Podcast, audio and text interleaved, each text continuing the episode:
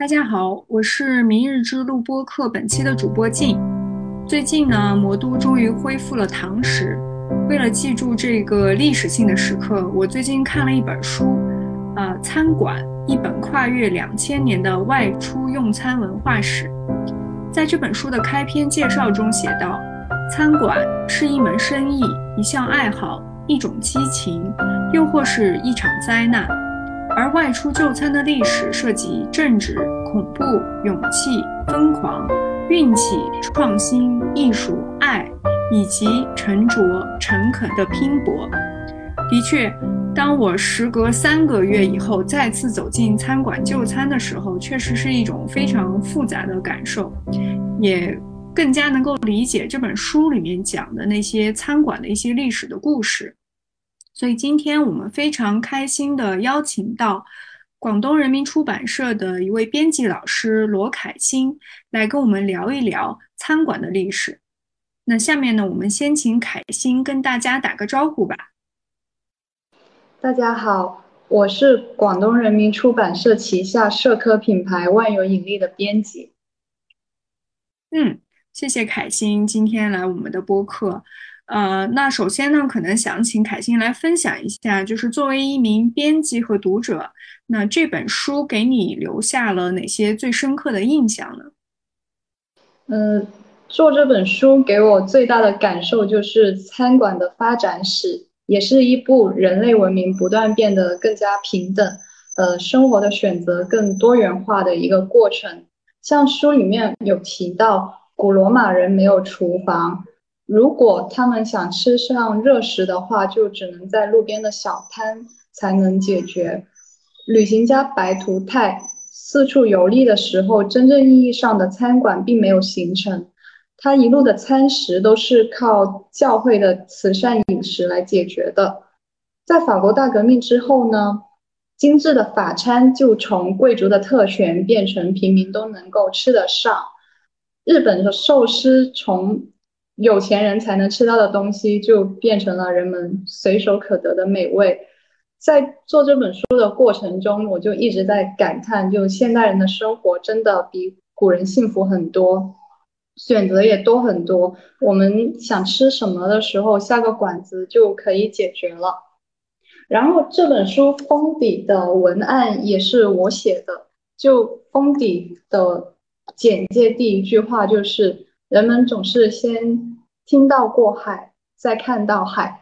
这句话其实是我很喜欢的一个香港词人林夕说的。他的意思是，现代资讯很发达，人们在真正身临其境体验一种东西的时候，已经通过书籍、电视等途径去了解它。像吃这件事也是这样的。就我相信，大多数人都是先吃过日料，再去日本感受日本的文化；先吃过法餐，再去法国体验浪漫的风情。呃，就大部分人对异国文化的体验都是从餐馆开始的。可以说，点菜就是最便宜的旅行方式。所以，我觉得在现在疫情不能随意出行的时候，大家可以多下馆子，就。通过下馆子来丰富自己的生活和文化体验。嗯，我觉得凯欣真是说的特别到位。就是我最近就特别想去外面吃饭，就，呃，我已经不想再 吃到我自己做的饭了，就特别想吃吃各个地方不同口味的这种，呃，各样各种各样的美食。嗯，然后这本书我觉得特别有意思。其实我个人觉得这个书里面最精彩的一部分就是讲。这个法国大革命是如何，呃，使巴黎成为一个很包容的美食之都？然后这个书里面有一段话，他是这样说：，呃，巴黎的餐厅代表了一种现代化，在血腥革命后的十年，他们依然在这座城市里顽强的成长，开放、亲切且大众化，似乎也发展的很自在。然后在这本书里呢，其实它有很多的这个细节是在描述这个法国大革命它是如何促成了这个当地的餐饮业的发展。哦，那就特别想请凯欣来给大家介绍一下这些呃非常有趣的一些内容。嗯，是的，就是法国大革命导致了法国餐厅的增加，这个因果关系是挺耐人寻味的。我们知道，法国大革命中有一个关键性人物叫罗伯斯庇尔，他是一个很残暴的人物。有人统计过，在他的统治之下，断头台砍了一万七千人的脑袋，其中就包括不少封建贵族以及他们的仆人。当时法国贵族的生活是很奢侈的。有人统计过，在攻占巴斯市抵御的当天，也就是法国大革命爆发的那天，法国大约有两百万名仆人，而当时法国的总人口是两千三百万，也就是说，相当于每十二个人里面就有一个是仆人。他们曾经是贵族的管家、大厨、女佣等等。这么庞大的一个群体，在法法国大革命中，随着贵族阶级的倒台，他们也失业了。那么，脱离了贵族的庇佑，这些失业的厨师就只能离开城堡，去巴黎寻找机会。正是这一种人口迁徙，给餐饮业带来了一场变革。他们把本来属于贵族的美食和服务带给了更多的人。就这样，随着法国大革命，法国餐厅的数量也在疯狂的增长。嗯，有些听众听到这里可能会有疑问：这么多的馆子，有没有人去吃呢？那这里就要提到这些食客了。以巴黎为例，当时各地区的革命代表都会来到巴黎，所以这也会造成一个餐馆的一个需求。除此之外，还有一类大家可能会想不到的食客，那就是被关进监狱的贵族。他们都很清楚，就自己的结局可能就是断头台了，所以在临死之前，他们可能会想吃一顿好的。而守卫也知道他们的结局，所以通常只要给一点好处，他们就会睁一只眼闭一只眼。嗯，那这些。法餐呢，就会通过外卖的形式送到监狱，给那些将要上断头台的贵族，就就是这么的一个因果关系吧。嗯，看这个书的时候，看到这一部分，我我觉得那个画面感太强了，就是在那个监狱里面，然后可能是很落魄的那些贵，他的最后一餐，啊，可能是某一个他曾经生前，呃，非常爱吃的某一个很奢侈的一。一个一个餐宴，看到这样的场景，确实会让人感觉到非常的，呃，心里吗？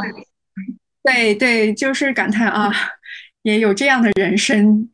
而且，就其实罗伯斯庇尔他自己是特别厌恶奢华的生活的，就是书里面有提到，他就特别讨厌那些贵族就那么铺铺张浪费，就吃的东西这么的昂贵跟精致。但实际上，就因为他把那些贵族都处决了，反而让这种生活方式在民间流行了起来。就这个因果关系，我觉得还是挺有趣的。对，这个关系也是非常微妙。就是以前只有这种贵族可以享受的，然后通过这个革命以后，好像，呃，他。出了那个贵族的城堡，然后到了这个巴黎的这个大街小巷，很多人他都享受到了。但是我看，我记得那个书里面也写到，就是罗伯斯庇尔，就是这个法国大革命这个关键人物，他最后的命运也是蛮悲惨的，是吗？对对对，他自己最后也是被处决了。嗯，就因为他后面的统治就很残暴嘛，的确是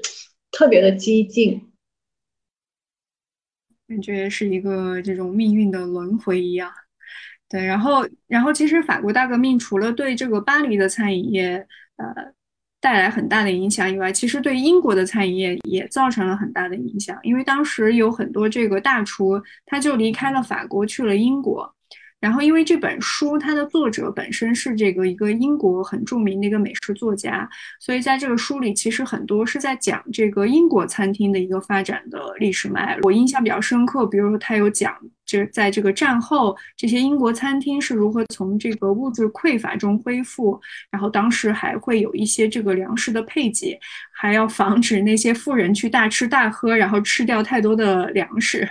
然后，其实关于这个英国餐馆的故事也非常有意思，也想请这个凯欣来再展开讲一下。嗯，可以呀，就是呃，在富人吃的越来越精致讲究的时候，就是我们也可以来看一看呃穷人的命运。呃，在工业革命之前，英国它其实还是一个比较小农的社会嘛，它。一般家的主要成员就是呃亲戚，呃还有一些邻居那样子，就人们大概就只会在周围活动。然后在传统的乡村环境里面，工作机会也往往是在村庄或者附近，人们就是一个相对自给自足的一个状态。他们除了烹饪食物，还会种植和收割，很少会直接的购买食物。但是工业革命之后，人们就开始离开村庄的家，就拖家带口的去城市打工。嗯，据十九世纪中期伦敦服装业的相关记录显示，大约有一万五千名年轻妇女离开了农村，在制衣厂就业。他们一天一天大概要工作十八个小时，而关于这些女工们的饮食。雇主为了节约他们吞咽的时间，提供给他们的食物往往都是事先切好的。就其实，在书里面还有更多关于这种工厂饮食，还有那些工人生活的一个描述。就是我看完之后就觉得，嗯，怪不得当时会诞生马克思主义，就是觉得无产阶级就在工业革命之后的确生活是是很悲惨的。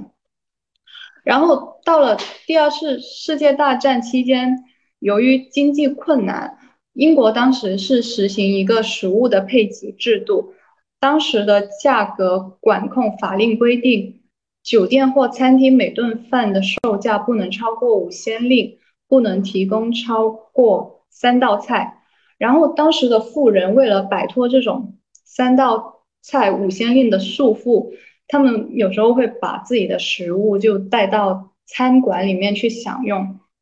嗯，但是就虽然这个作者是一个英国的美食家哈，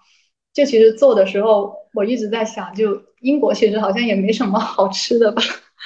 嗯，就是因为反正我的印象中英国菜可能就是炸鱼薯条，然后像我们国家的诗人徐志摩他也曾经说过，英国。最好吃的就是外国菜，所以当时大多数英国的高档餐厅其实都源自于法国，呃，他们的菜单都是法文。然后到了现在呢，就英国的餐馆就不再是用法文来写的了，他们的菜单。可是还有白金汉宫，它现在的菜单也还是法文。就。对，我记得那个书里面还有调侃，呃，特朗普去见英国女王的时候，然后不是就在那个应该是在白金汉宫吃饭嘛，然后他那个菜单不是法文的嘛，然后这个作者好像就意思就是说，特朗普大概也没有看懂什么。我还特意去查了一下，特朗普吃的是个啥，就是他翻译过来，呃，他原文那个法文菜单翻译过来好像也是蛮深色的，我也没记住。刚才你提到，就是，嗯，在那个工业工业革命以后，呃，就是那些工厂里面的那些工人，就，呃，为了让他们多干活少吃饭，就是会把他们的这些食物也都切好。其实我想，我想到，其实我们现在，呃，很多时候也是这样嘛，就是为了把这些 时间都节下来、节省下来去干活，那就大家也。越来越少的人会自己做饭吧，基本上点外卖呀，或者而且现在这个预制食物的市场其实是越来越大了，就一方面是会做饭的人也越来越少了，另外一方面就是这个特别简单的操作，让你可以很快的就吃到一顿饭。其实感觉可能在这个程度上，嗯，其实这些东西可能还是没有变吧。就是食物对于一个劳动者来说，社畜的另一个证明，另一个说。对，就看你是怎么吃饭这件事情的。嗯，然后这本书里面就是还有一部分内容，我觉得就是呃，因为它是一个一个小故事，然后有一个故事，我觉得是一个嗯信息量特别大的一个故事。它其实是在讲那个回转寿司是怎么发明出来的。呃，简单说一下，就是它其实是在一九五零年代有一个日本人叫做白石明义。他受到那个啤酒瓶传送带的启发，然后发明了这个回转寿司。然后这个人在呃，又在一九七零年代大阪世博会的时候，然后他就在那个世博会上跟一个麦当劳的工作人员聊天，然后他就学会了那个特许经营权，然后去开设分店。呃，这个人就觉得是一个感觉有点商业商业奇才的这样一个人。就把这个寿司变成一个更大众的一个食物。这个故事的后面呢，他又在讲这个寿司的餐饮去在西方是如何一步一步发展起来，然后还有甚至大家现在会比较关心的这个可持续渔业。所以你就可以看到，从这样一个故事，它。把一个呃餐饮文化的多样性都体现出来。除了这个食物的本身，它还有这个商业的本土文化、移民文化、全球化，甚至环境议题。所以我觉得这是一个特别丰富的故事，也特别想请这个凯欣来跟大家讲更多的一些内容。嗯，好呀，就其实我自己也蛮喜欢这部分的，因为我是很喜欢吃意料日料的。也也也有可能，因为我是广州人嘛，就我自己的口味是很清淡的，就爱吃粤菜。粤菜的特点就是保留食物的原汁原味嘛，就粤菜就很少有那种油炸、煎制等方式，也不是不像川菜啊、湘菜啊，就那种很辣的。所以，就日本料理那种倾向于保存食物原汁原味的特点，就很对，很对我们的口味。所以有一段时间我有观察过，就是广州还是蛮多日料的，可能比其他的一线城市都会多一些。那么说到寿司呢，它其实是诞生于七世纪的东南亚地区的一种保存鱼肉的方法，腌制和发酵。后来这种方法就发展为醋腌，由各城镇的摊贩用来。制备和出售鱼肉，直到十九世纪初期，生鱼的吃法才被引入市场。到了二十世纪中叶，冷藏技术使得鱼肉的保鲜更为便捷与泛用，寿司文化就开始普及了。然后到了二十世纪五十年代，日本的经济高速发展，大阪一位寿司店的老板白石一明，他就遇到了一个难题。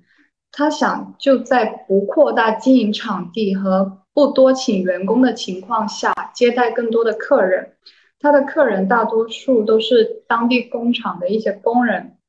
然后到了一九五三年的时候，他拜访了啤酒厂，在那里他对地板上的啤酒瓶传送带着了迷。然后回到店里，他就拟了一份计划，就打算用。传送带把寿司从厨房运到餐厅，然后再送到厨师的面前。他设计的这个回转寿司的传送带运转速度大概就是每秒八厘米，然后刚好就让顾客有足够的时间去思考要选哪一碟，然后最终呢就会通过不同碟子的颜色去记录不同品种的寿司的价格，最后就用。那些寿司的碟子来计算账单的价格，就是因为白石一名的这个创举，寿司就从一种只有有钱人才能吃得上的食物，变成了一种大众的食物。然后渐渐的，其他人也从这门生意中看到了商机，对鱼肉的需求不断的增加，大企业也开始注意到了这个商机。连日本著名的汽车制造商三菱公司也参与了这项业务。到现在，三菱公司的附属公司已经成为了世界上最大的鱼肉生产商兼大西洋第二大三文鱼养殖户。然后每一年呢，在东京鱼市场上，鱼价都创下了新高。到了二零一九年，银座的一个鱼市场，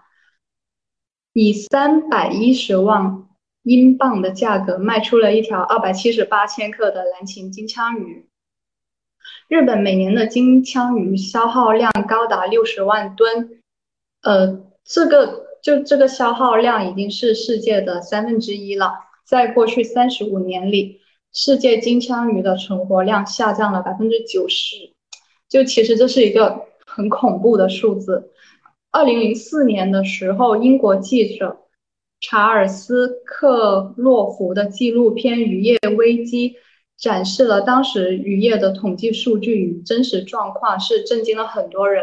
我我相信很多人应该都有看过这部纪录片。然后根据计算，如果人类继续以现在的速度去捕杀和食食用鱼类的话，到了二零四八年，世界就不会再有海产食品了。就不仅是，其实这些海产它不仅仅是被吃掉的，呃。吃点什么呢？的作者海蒂·埃利斯写道：“有太多渔船使用着尖端的技术，像卫星探测那样，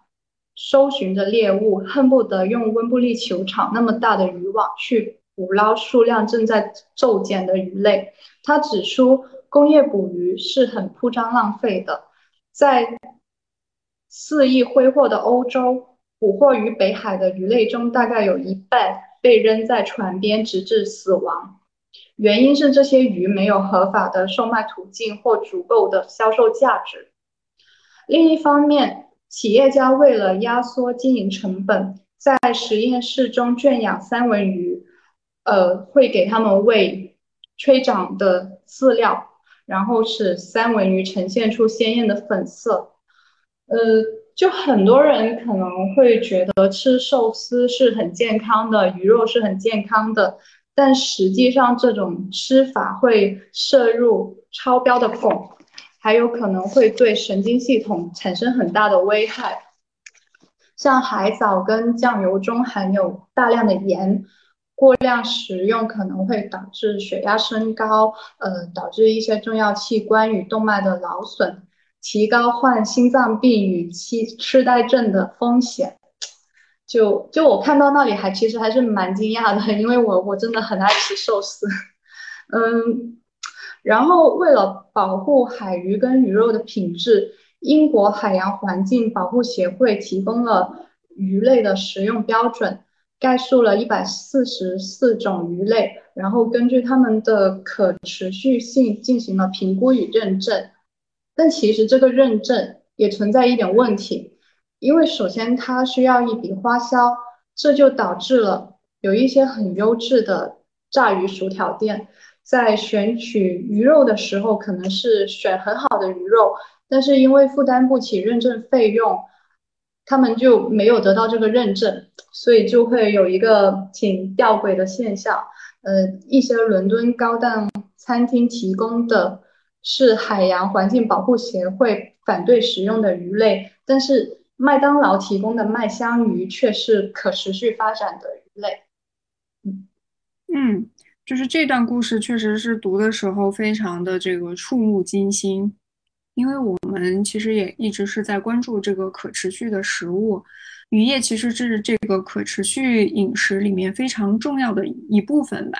就前两年也有一个呃比较新的一个纪录片，应该是叫《渔业阴谋》，也是在讲一些这这个渔业是多么的不可持续。然后之前其实我在我们的公号上也分享过，呃，另外一本书，它其实是讲那个鳗鱼。然后，当然那本书就啊写的非常文学性的那种，我不知道你有没有看过。因为鳗鱼目前它的繁殖还没有办法做人工的，就是你必须还是把那个小的那个鱼苗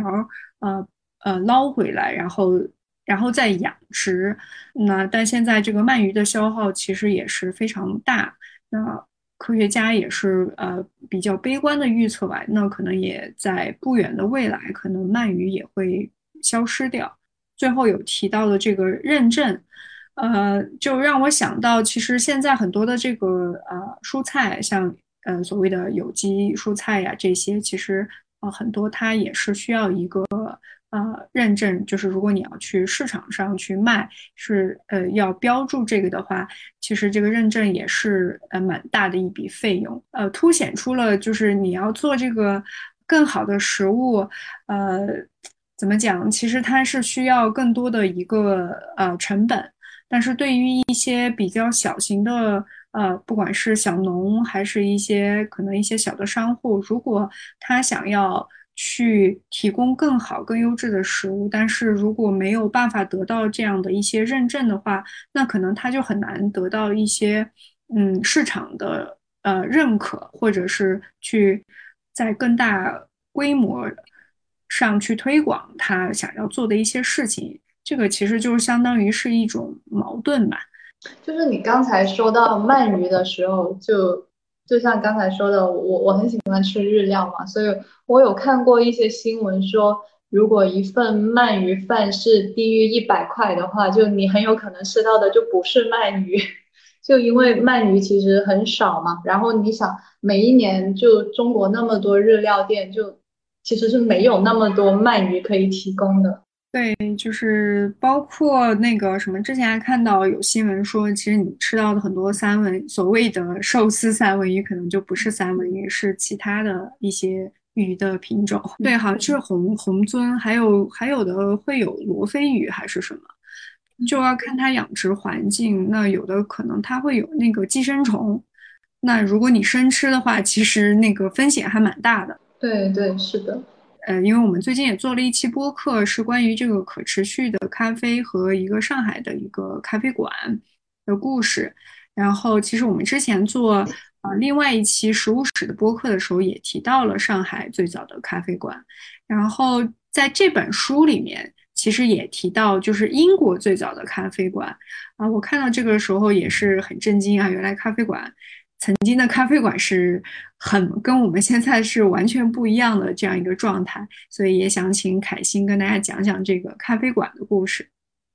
嗯，好的，就是呃，就是餐馆其实它不仅仅是记录了人类文明平等化的进程，它还记录了人类文明民主化的一个进程。在十七世纪六十年代的时候，咖啡馆开始在英国兴起。当时英国绅士眼中喝咖啡变成了一项很体面的社交活动，绅士们的日常消遣从喝酒变成了喝咖啡，男人们从整天醉醺醺的变得精神抖擞，这样的结果便是绅士们有了更多清醒的时间来关心政治。二十一世纪。德国哲学家尤根·哈贝马斯在其作品《公共领域的结构转型》中，将这类场所描述为受过教育的中产市民先锋学习、基于理性批判的公开辩论艺术的地方。随着咖啡馆数量的增加，咖啡馆成了人们可以随时获取新鲜见闻的地方。因为记者们会聚集在那里闲谈杂志与报纸的内容，这又使得当时的新闻业获得了迅猛的发展。某些咖啡馆老板甚至开始印刷自家的刊物。随着咖啡馆成为地标，它作为人们聚集谈论新闻与传播的场所的功能就越来越凸显了。而当时君主制刚刚复辟。当时的英国国王查理二世一直对这种售卖咖啡的场馆是很不满的。他认为这是一种，呃，意义存在与传播的途径。这些传播途径主要是就是通过出版物与聚会。当时的极端保皇党罗杰·埃斯特兰奇被任命为报社检察官。他会直接进入书店和印刷厂，宣称搜查的理由是咖啡馆酿造了煽动性的言论与行为。他的下一任国王詹姆斯二世也对这种场所采取了行动，例如要求经营者保证禁止非法出版物在店内流通。在他的统治被推翻之后，他的继任者威廉与玛丽，就是著名的光荣革命的威廉与玛丽，呃，他们就没有继续去刁难这些咖啡馆，嗯，然后在伦敦大火之后新建的咖啡馆的规模就更大了，呃，它已经变成了一种牢牢扎根于英国的城镇文化，所以呢。我觉得下一次听众坐在星巴克品咖啡的时候，就可以想一想，在十七世纪的英国，咖啡馆曾经是一个象征着言论自由与新闻自由的地方。嗯，我觉得咖啡馆这一段也非常有意思，尤其是刚才有提到，就是说这些绅士，因为他从这个喝酒变成了喝咖啡，然后就从这个醉醺醺的，然后变得精神抖擞。然后其实上海也是这个所谓现在叫做咖啡之都嘛，就是它是大概是全球这个咖啡馆数量最多的一个城市。嗯，你这么一说，确实，嗯，很多人还是很精神抖擞的。然后，呃，确实是也没有想到，就曾经的咖啡馆是这么具有这个社会公共性和政治性的一个空间。其实放在当时的话，它其实更像是一个超越了时代的这样一个空间。呃，在这本书里还有一个，呃，我觉得也是一个超越时代的一个餐厅，就是现在很多这个做有机农业呀、可持续餐饮的人都肯定都听说过这个餐厅，叫做潘尼斯之家。这个餐厅呢，它是最早就开始倡导这个农从农场到餐桌，就是 farm to table 这样一个理念。现在国内这个越来越多的餐厅也在啊用这样的一个理念来做餐饮。但是在看这本书的时候，又让我看到了一些好像不太一样的一些故事，而且这个餐馆的这个大厨是这本书里大概唯一的一位女性的大厨，叫做 Alice Waters，所以也特别想请凯欣来给大家介绍一下这个餐厅的一些故事。嗯，就其实呃，在编辑到这个部分的时候，我会感觉有一点不舒服了。就这本书里面讲了很多大厨，而爱丽丝是里面唯一的一个女大厨，她的成就跟社会影响力比很多男厨师都要高。像她提出了有机食品的理念，倡导食物应该是季节性、本地性、简单性与公共性的，就这种理念引起了全世界的一个共鸣。他甚至很多次有机会与美国前总统奥巴马会面。并向他推荐了自己的理念。可是这个作者他在讲到爱丽丝的时候，花了大量的篇幅去讲她的私生活，呃，例如借评论家之口批评爱丽丝的私生活混乱，影射她和员工吸毒，然后揣测餐厅的资金来源是毒贩提供的。他甚至还讲到爱丽丝的食谱是从情人那里偷来的。但是作者在讲到男厨师的时候，就很少会讨论他的私生活。例如，里面有讲到伦敦流浪儿之家的创始人也曾经结婚、离婚再结婚，但是作者就没有去探讨他为什么离婚啦，是不是出轨啊，是不是呃没有照顾好家庭啊之类的。一些知名杂志，像《纽约时报》《名利场》也纷纷批评爱丽丝的装腔作势。我我感觉到这是一个社会对一个标新立异的女性的恶意吧，嗯嗯，对，其实我读到这个时候也是觉得有一些意外，因为这个餐厅确实非常有名，但我我真的没有想到在这个书里面读到的都是这样的一些 关于他的一些故事，就是而且我觉得这个爱丽丝呃沃特斯她非常厉害，就是她在一九九五年的时候就提出了叫食物校园。然后，呃，他后来还创立了一个自己的基金会，把这个餐厅的一些收益去，呃，用来去推进一些健康饮食的项目。然后，呃，像凯欣刚才提到，他对其实对奥巴马也有一定的影响。就我查一下资料，就是在二零零九年的时候，这个奥巴马夫人就是因为呃接受了他的建议，在白宫呃建了就是自二战以来的首个有机菜园。然后我在网上查资料的时候，还看到了这个呃这个大厨呃爱丽丝沃特斯大厨和我们国内的这个算 CSA 最早的一个倡导者石嫣老师的一个合影。就是两位都非常有影响力的一个女性，呃，这个沃沃特斯大厨，她还在零三年的时候担任了这个意大利国际慢食协会的，也是一个非常有名的关于啊食物的一个协会的一个副主席，所以她被也是被哈被这个《纽约时报》评为这个美国的现代饮食革命之母。所以我觉得我比较认同这个书里面对他的一句评价，就是说，呃，厨师的厨师的影响力，呃，一个人的热情就改变了一个国家的饮食习惯。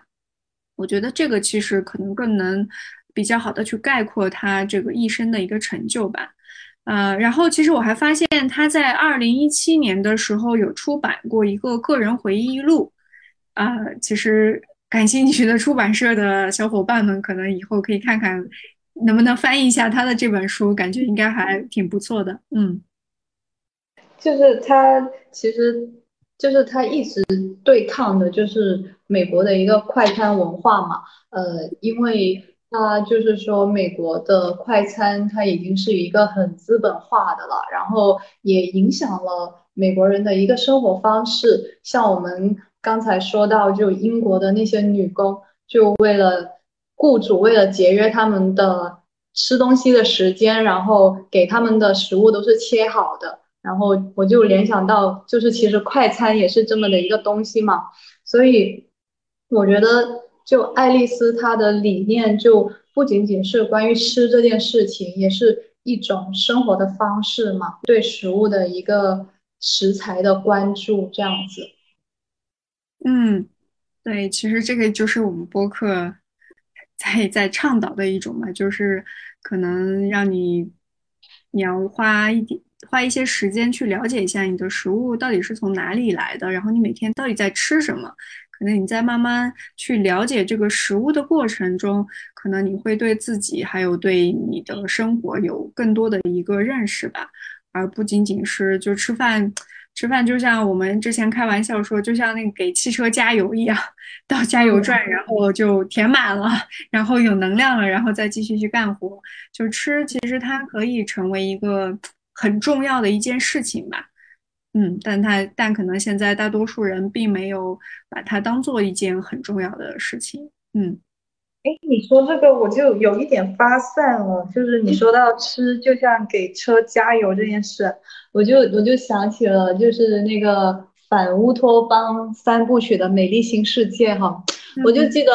里面好像有一个剧情说，就到了未来，大家都不用吃东西了，就饿了就吃一个药片，然后就饱了，然后不开心呢就吃酥馍。然后吃了舒膜之后就会开心了，它也不像喝酒那样有后遗症。就是如果有有一天我们的生活就变得这么便捷了，就是都是吃一个药丸就不会饿了，那我觉得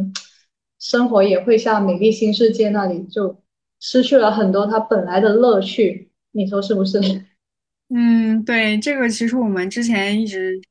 经常会聊到这样一个话题吧。但其实像你刚才提的这种代餐。现在已经出现了，当然还没有到那么普及的那个程度。啊，确实，据说像一些在硅谷一些呃科技大佬什么的，因为他们要节省他们很宝贵的时间去呃去挣更多的钱吧，所以他们就会可能就喝一喝一点东西，然后补充完他今天的这个能量，然后就去继续去干活。确实是感觉有一些悲观吧，但。从另外一个层面来讲，也许这个可能就是人类的一个宿命吧。可能人类就不可避免的就要走上这样一条路吧。嗯，然后我们可能能做的是，嗯，我们这些，呃，还对食物有一些对他还寄予一些希望的这样的人，我们就，呃，想想怎么让我们自己好好的享受食物吧。嗯，对。我我我不愿意啊，就是我我看完《美丽新世界》那本书，我我最大的感觉就是，其实苦难有苦难存在的意义，就麻烦有麻烦存在的意义，就可能是。做一顿饭会很麻烦，就是你去超市购物，你要买有机食食品还比较贵，去查它的来源地还麻烦。但我觉得，就是它它有它的意义所在的，就是它也是一种生活嘛。就如果这些东西全都变得很便利的话，人就被异化了，就人就变得像机器而不像人。嗯，对，我记得我们上一次在。应该是在另外那期食物史的播客里边，其实也提到，就是这个所谓的科技是一个双刃剑，就是它在给你带来这个好处的同时，它必然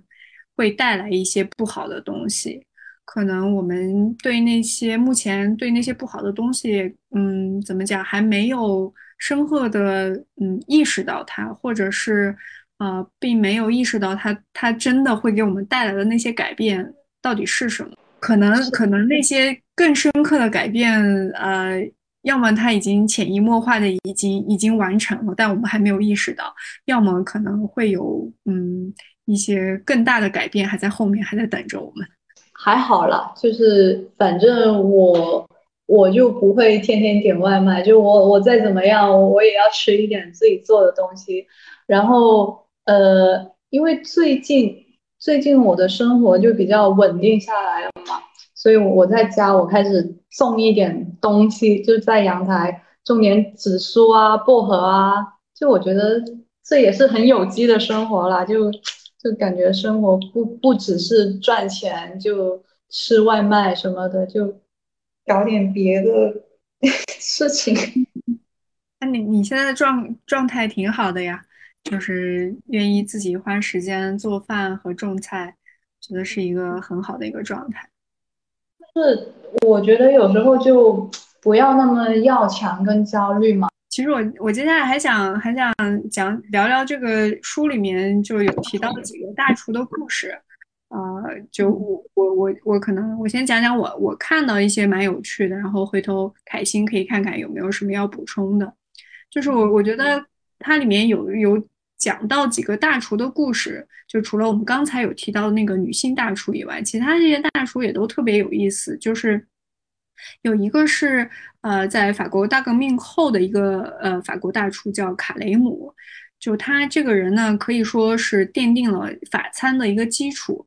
并且让餐饮变成了一个专业的一个服务。但是呢，他五十岁就去世了。他是他为什么去世呢？是因为他得了肺病。而且因为当时的那个厨房就是它是不能通风的，就是我看到这个还觉得蛮神奇的哈，就是这算这算是工伤了，就是被相当于是被烟烟呛死的这种感觉。对，然后然后他的一个算他的一个后辈吧，就是另外一个法国的一个大厨，但他后来是去了这个伦敦，当时的这个技术，然后他就用上了这个干净和无烟的这个燃气灶。然后他改变了这个伦敦整个的餐饮文化，但是他也有一个悲剧，就是他一辈子都在给这些贵族做各种各样的美食，但是当他去世的时候，没有一个他曾经服务过的贵族来参加他的这个葬礼。就读到这的时候，突然觉得有一点悲凉。这个厨师可能在当时还是一个，可能对于这些贵族来说，他就是一个佣人，就是一个地位很低的这样的一个人。后面他又在这个书里又介绍到了一些呃比较现代的一些大厨啊，然后比如说他有介绍到一个呃自杀的一个法国的米其林大厨叫卢瓦索，然后他的这个餐馆其实是米其林三星，但是这个大厨。因为要保持这个米其林的这个级别，所以他一直是自从得到这个星级以后，他他就是呃处在一个压力非常大的一个生活状态，然后所以他最后就有一天他就早上他就自杀了，但是但是特别诡异的就是那个餐厅在他自杀的那一天还是在正常营业，然后我就对这个书里面一句话印象特别深刻，他说餐厅就像是剧院。表演要继续，幕后的供应就不能停。然后就突然也觉得这个这个厨师，这个米其林大厨的这个命运，其实也是一个，也是也可以说是一个悲剧吧。然后，所以就在这个书里面，其实是可以看到，就是这个厨师的在历史变化中的这个呃，他在这个社会中的地位的一一种不断的一个变化吧。然后我我就我就想到我个人对于厨师的一个印象，就是以前我也没有太接触过厨师。呃，一八年、一九年的时候，当时是去挪威参加了一个国际会议。然后当时是有一天晚上有一个比较正式的一个晚宴，然后大家都去那个酒店里面去啊吃饭，然后就在这个晚宴开始之前，就有一个人他走到了那个台上。你可能一般会设想，可能是这个会议的这个主办方啊，什么这个组织者，然后来发表一个这个欢迎欢迎致辞这样子。但是没有想到，走上去的是一个大厨，然后他还戴着那个特别一顶白色的高高的那个帽子，然后他就在上面讲他今天大概做了什么，呃，就让大家呃给我留下特别深刻印象是他的那个神情和和那个状态，就是他。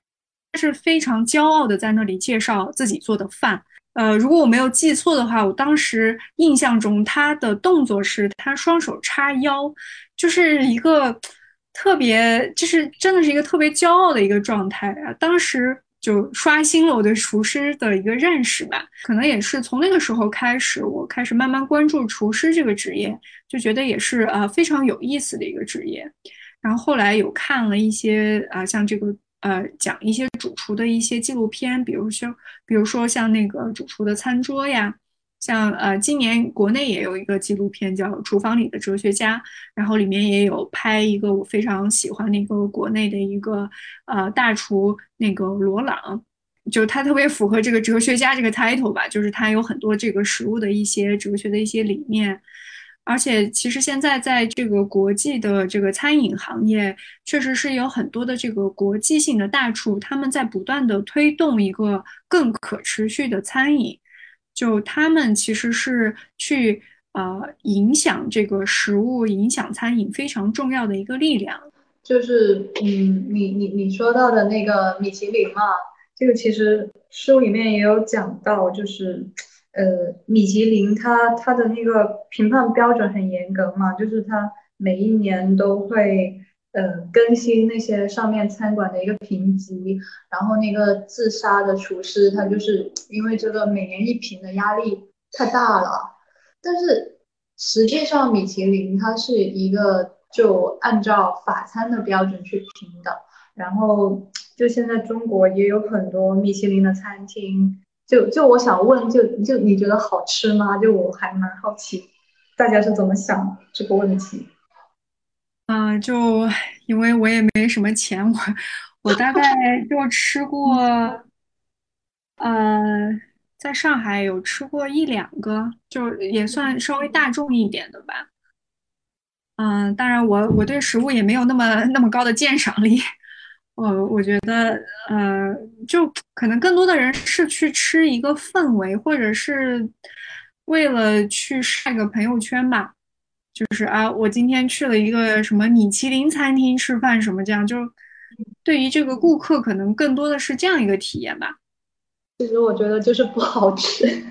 它一一挂上了那个米其林，就它就高级起来了，它就都不便宜。但是，就我觉得。口味也也也没有那么好吃吧，所以我觉得像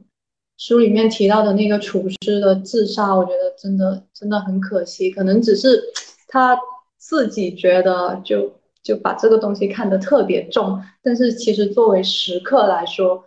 有可能他没有了那个评级，大家还是会去吃。也有可能有一些食客像我这样子，就我不会那么的去迷信那个评级。这样子，我刚才突然想到，其实，嗯，米其林对于餐饮，呃，怎么讲？可能每一个行业都有一个米其林吧，就是有一些呃，让这个行业的从业者会非常执着的去追求的一种东西。像那个书里他也提到，就是对于年轻的这些厨师来说，啊，你你问他的梦想是什么，他可能就说我要开一个什么米其林餐厅。就是它已经成为一个，就是一个一个标准化的一个东西了。对，包括这个书里，它在最后一部分，其实它有讲一些，呃，就是呃所谓的像这种网红餐厅，一些网红的一些大厨，就是他们其实。已经不不是在关注食物本身，消费者到这个餐厅里面的一个体验够不够新奇，够不够猎奇？的这些网红的餐厅什么，基本上都是走这个风格，可能吃在里面的比重，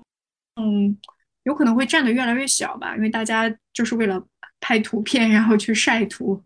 可能吃呃吃的这个分量已经食物的分量已经变得越来越少了。最后呢，其实也想请凯欣来分享一下，就是你作为这个一个食物史的编辑，你做这本书是一个什么样的一个体验呢？嗯，就是我我在编辑这本书的过程中，我最大的体验就是吃的欲望变得特别的多。嗯，就例如在。编辑到日本回转寿司的那一天的时候，我就很想去吃日料嘛，因为里面提到了金枪鱼，我还特意跑去日料店就点了一份来吃一吃。可是就可能是我的打开方式不对，就我觉得肉质是有一点酸的，嗯，所以我也不是很理解为什么日本人就把金枪鱼吃成了一个濒濒危的物种。然后，呃，在编辑到讲快餐玉米卷的那一章的时候，我那一天就是中午饭，我就点了一个肯德基的墨西哥卷。所以，就总的来说呢，就是这是一本会促进食欲的书，嗯，就是会让你增加关于吃的幸福感。所以，就上海最近不是可以堂食了吗？我就觉得听众朋友可以带上这本书。就去下个馆子去体验一下，就不同的食物，然后不同的呃文化那样子。嗯，确实是我看的时候也是看到哪种食物的时候也想，哎呀，要去要去吃一个什么日料呀，或者去吃个呃墨西哥卷呀之类的。就是我我当时做这本书的时候，就我还特意把它的封面做的很好看，就是因为。当时跟设计师说，就是我要做成一个马卡龙色，所以现在它的配色就是一个樱花粉，然后加上这个 Tiffany 蓝，嗯，就是就是一本你可以呃去餐馆一边吃然后一边摆拍的。再补充最后一个问题吧，就是呃，因为凯欣是生活在广州，是不是也经历过一些被这个疫情封控的一些时间？就是呃，其实广州我觉得控制的还是很不错的，就像之前上海不是很严重嘛，有一段时间，然后广州广州的疫情也跟着有有一两周是起来了，然后我们大概有两周的时间是整个区都不能堂食，呃，但是外卖还是可以点的，然后也照常上班，反正。就是疫情以来，我在广州那么久，我没有试过一天是因为疫情上不了班，就每天都在上班，就大概是这样子了。嗯，那所以还想问一下，就你觉得疫情会对，呃，就让你对吃、对食物，呃，或者是你观察到在呃社会层面，就疫情对食物、对吃有什么样的影响呢？呃，我有关注到，就是今年国家统计局公布了一个数据，就是一到四月份零售商品里面，零售增长最快的就是食品跟餐饮类。呃，我觉得这个还是挺意外的吧，就是感觉可能是因为疫情啊，就大家的重点都放到吃上面来了，因为吃可能是。呃，疫情期间为数不多的，就还能增加大家幸福感的体验的一个东西吧，这样子。嗯，的确，就是在疫情中，就最大的事情就是吃，就是呃，首先吃饱肚子，其次吃的好一点，然后让自己获得稍微多一点的幸福感。好呀，那我们今天的播客就到这里。然后我想用这本书里面的一句话来做一个结语，嗯，随时能吃上一顿好餐是多么难得的便利。啊，我现在听到这句话真的是，嗯，感慨万分。我们也非常期待这个魔都的餐厅和日常生活能够尽快恢复往日的繁荣。如果你喜欢我们今天的播客，欢迎分享给更多的朋友，也欢迎关注我们的微信公号“明日之路，明日之时”，和我们来一起探索可持续的明日之路。谢谢大家。